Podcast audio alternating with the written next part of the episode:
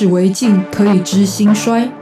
法国文豪雨果说：“历史是过去传到未来的回声，也是未来对过去的反应。”西方哲人亚里斯多德说：“认识自己是所有智慧的源头。”纵观历史深度，理解属于我们的世界，开脑洞，长知识，六百秒的历史课。认识过去，才能够掌握未来。欢迎您收听这一集六百秒的历史课，我是维珍。那来问一个问题哦，就是呢，有什么东西是你所拥有的，但事实上呢，一生当中你使用它的几率并不多，反而都是别人在使用的呢？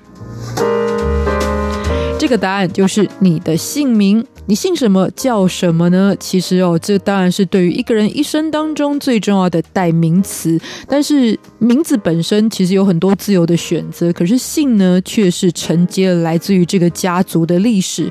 所以在今天从文字看历史系列，就来分享刻在姓氏里的身世 DNA。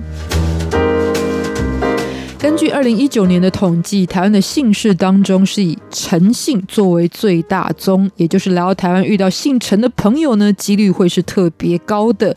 那其他依照次序还有林姓、黄。张、李等等，那姓氏本身是作为宗亲血缘的象征，而且自古以来就很受到重视。像唐太宗贞观年间就编修氏族志，这是作为姓氏门第的一个阶级的标准。北宋的百家姓当然更知名，他收集了五百零四个姓氏，按照音韵编排之后呢，变成了一个朗朗上口的内容，方便记忆，而且成为了古代学童启蒙的教材。那姓氏到底有多重要呢？从我们很多习惯的用法当中也可以看见。比方说呢，人们一般在各种场合第一次见面就会请教对方尊姓大名，在失意潦倒或者躲避灾难的时候，可能会说我们要隐姓埋名。如果要论证一件事情到底是不是属实，强调有凭有据呢，就要指名道姓。所以这也看得出来呢，姓名是一个非常重要、代表一个人的符号。那其实呢，这个当中的姓氏到底又是什么？什么时候出现？如何产生的呢？现在我们会串联说你的姓氏是什么，把姓跟氏连在一起。不过呢，在上古时期，姓跟氏其实是不太一样的概念。姓的起源呢，是来自于上古时期的人们会以图腾作为部落的标志，来代表这个部落的人们是有着共同的血缘的。但这样的做法呢，不只是在强调标榜自己的出身而已，而且它背后有非常实际来自于伦理科学的概念。因为过去的人口非常的稀少。那么呢，在婚配的需求之下，可能就会经常遇到近亲通婚的状况，但是。很多人现在都知道，近亲通婚呢，可能就会遗传不健康的基因，造成缺陷。那这样的状况呢，如果没有一个在远近亲疏关系上的界定来说的话，是非常难以解决的问题。所以，为了要维护伦理秩序，同时呢，让孕育出的下一代可以更加健康，于是就透过性来区别这是不同血缘的部落，而且就发展出了同性不婚这样的一个原则，避免有乱伦的情况发生，那就算到现在已经历经了数千年，那这样的价值观呢，其实到现在哦都还继续流传着，可见的它对于实际大众的影响是非常的深远的。就算到了今天，其实是同样的姓氏，也不见得呢在这个血缘上面是非常相近，甚至是毫无关系。但还是有非常多人呢把同姓不能结婚这件事情作为一个处事的准则。那另外呢，姓这件事情也可以看得出过去的社会形态，像是在上古最有名的八大姓，其中有炎帝神农氏姓姜，就是孟姜女的姜；还有皇帝轩辕氏姓姬，就是项羽虞姬的那个姬。另外像是秦始皇是姓嬴等等的。那我注意到吗？不管是姬。姜、嬴，其实呢，毫无例外都是有女字边在当中。就连姓氏的姓本身这个字呢，拆开来看，就是女生的女跟生育的生这两个字，意思就是女子所生。所以这也代表了过去在原始部落形态的社会是以女性为主的母系社会。另外呢，一个姓其实也代表了部落领袖的权力。所以在以前呢，我们所说百姓呢，指的是各地的诸侯酋长。这个用法大约是。一直到汉朝之后，当每个人都已经普遍拥有自己姓氏的时候，百姓才变成了一般平民的代名词。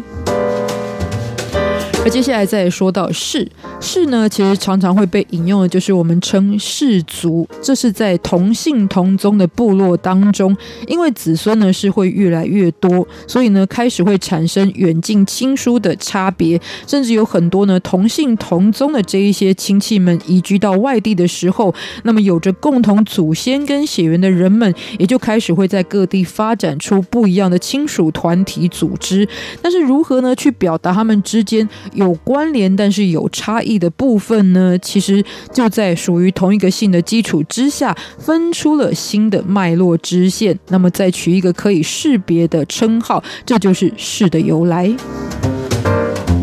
那氏的命名方式来源有很多类型，像是呢，贵族会以自己的封地作为氏。举例来说，像是宋。什么宋呢？好，就是大家有没有看过周星驰的《威龙闯天关》里面他所饰演的男主角就叫做宋世杰，就是这个宋。好，宋朝的宋，历史上也有很多名人姓宋，比如说宋庆龄、宋霭龄、宋美龄，然后这宋家三姐妹哦。总之呢，宋这个氏的始祖是韦子启，他是商朝的宗室，本来其实他他的姓是子，也就是儿子的子这个字，但是在周朝时期他是被分封在宋国这个地方，所以后来就被称。为宋氏。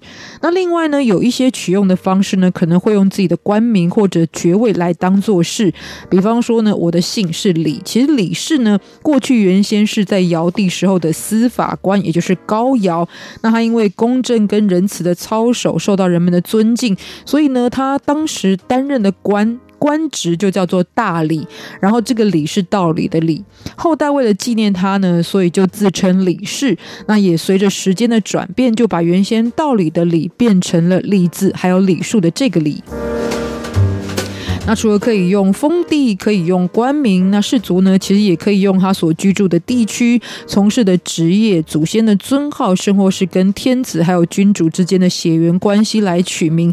那不管是哪一种，其实都呈现了一个特色，就是你会有封地，你会有官名，然后你跟天子君主之间有血缘关系，这都代表其实氏是专属于贵族的一个名号。对于平民来说呢，在以往并不适用，但是后来到了春秋战国国时期，因为封建制度的瓦解，也导致贵族的地位没落。那这样子一个维护社会阶级秩序的宗法制度也跟着崩溃。在这样的历史背景之下，性根式的界限就慢慢的模糊混淆，之后最后合而为一，成为我们今天所说的姓氏。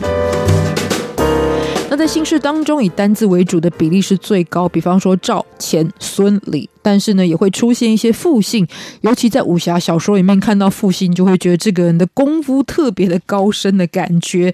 重点是，很多这样复姓的诞生呢，典故其实跟刚刚所说的来自于氏的标准规则是一样的，也就是来自于贵族的官职或者是封地。举例来说，战国时期楚怀王的儿子子兰，原本姓是谧。但是因为他当过上官驿这个地方的官职，也就是作为大夫，所以呢，后来就被称为上官氏。那类似规则产生的还有像公孙或欧阳等等。可是有一些复姓也是例外，就是他原本不是复姓，可是因为呢家中哦有孩子过继给他人，那他不但要继承呢过继的那个家庭，也要传承本家的香火，所以呢就把两个姓氏相连，创造了新的复姓，也代表呢对于两家都是相同尊重。尤其在台湾最常见的就是包含有张简跟范江这两个复姓的姓氏呢，是最为常见的，而且是来自于这样子一个呢家族的背景。所以你对于自己姓氏的故事好奇吗？其实呢，在这个已经不太会写族谱，就算写了也没人看的年代，也许姓氏是少数我们能够追寻自己出生故事的根据。那其实呢，这样子对于姓氏的认识呢，也会发现它不只是一种别人对你的称呼而已，而且也标注着属于你跟你的家族历史的 DNA。于是呢，我们可以说，姓氏就是你的历史，从中追寻属于自己的故事，也许对很很多人来说呢，也是一种能够为自己定位还有定义的方式。因此呢，今天特别来跟大家分享，希望大家有机会呢，也来这个查查自己姓氏的出处、典故跟故事是什么。那也不要忘记了下一集继续收听我们的六百秒的历史课，继续跟大家分享从文字看历史的系列故事。下周再见，拜拜。